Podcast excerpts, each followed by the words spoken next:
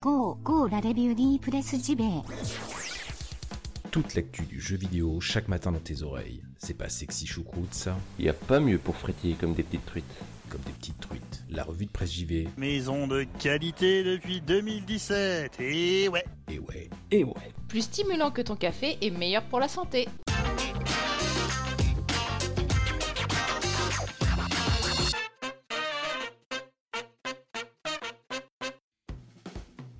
Bonjour à toutes et tous, nous sommes le 13 décembre 2018, vous êtes bien à l'écoute de la revue de presse JV, votre podcast quotidien qui vous parle de jeux vidéo chaque matin.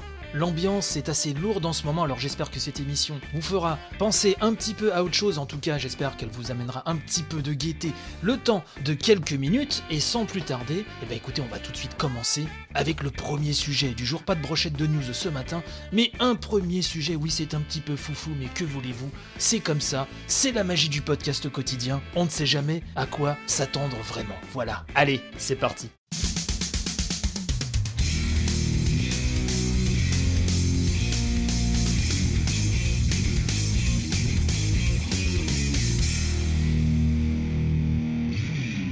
Ce matin, je vais tout d'abord vous parler de Devil May Cry 5. Devil May Cry 5 que j'attends comme un petit foufou, comme un soldat, comme une star de cinéma. Je sais que la monteuse de l'émission, Natacha, l'attend aussi impatiemment.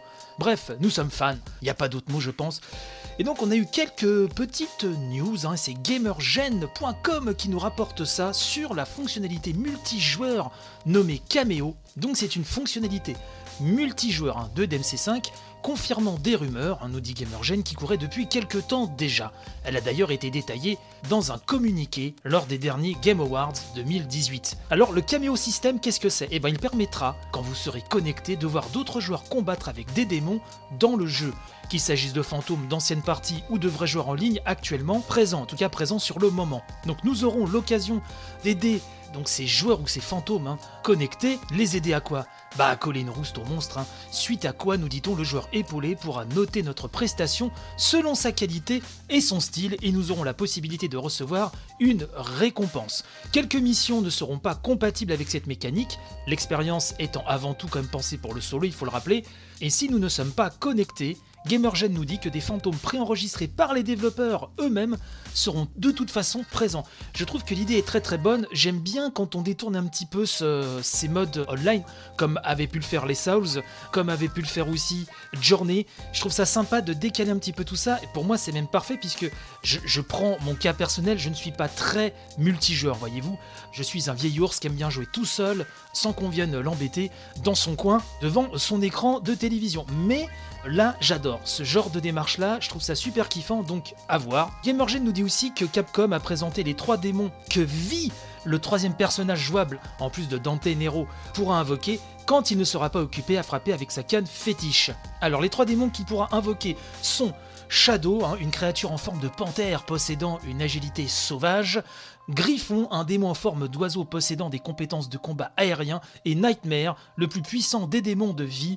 La taille gigantesque de Nightmare lui permet de détruire ses ennemis avec une simple attaque de base, mais il peut aussi tirer des rayons de lumière pour détruire tout ennemi récalcitrant. Donc tout ça hein, fait de plus en plus envie après toutes les previews et tous les retours hein, très positifs qu'on a pu avoir sur le jeu d'MC5 que les possesseurs d'Xbox One ont la chance de pouvoir essayer en démo en ce moment. On espère que ça va arriver comme bientôt sur PS4 et PC, sait-on jamais. Le jeu sortira donc le 8 mars 2018, je le rappelle, on l'attend comme des foufous et je suis sûr que c'est quand même le cas de la plupart d'entre vous.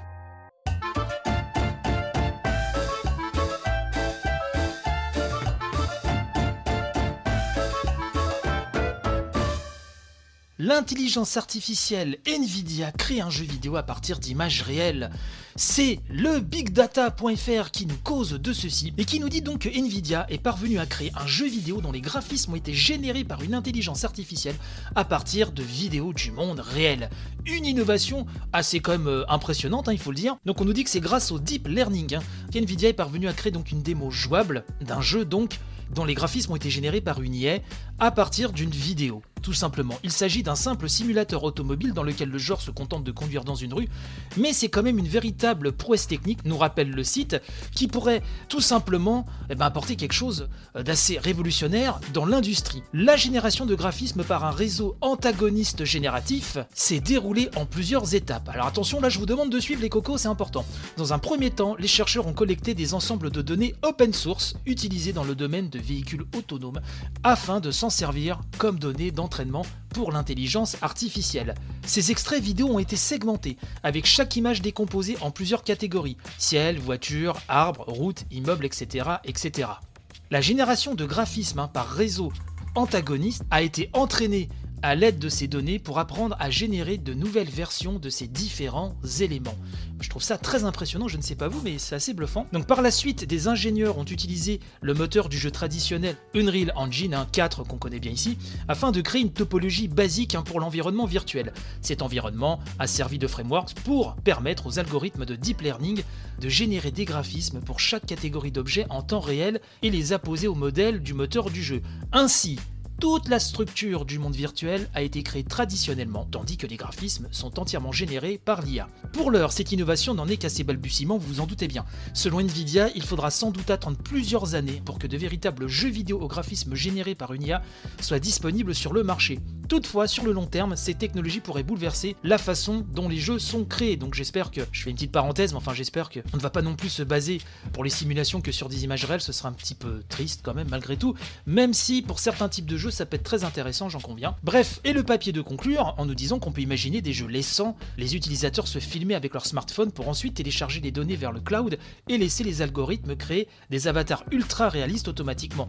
Oui, ça peut être une possibilité. En outre, nous expliquons ce concept pourrait être appliqué dans d'autres domaines de recherche comme la robotique et les véhicules autonomes ou des environnements virtuels d'entraînement pourraient générer automatiquement. Effectivement, j'ai beaucoup aimé ce petit papier donc de le Big Data et comme d'habitude, de toute façon, je vous mettrai le lien dans la description de l'émission.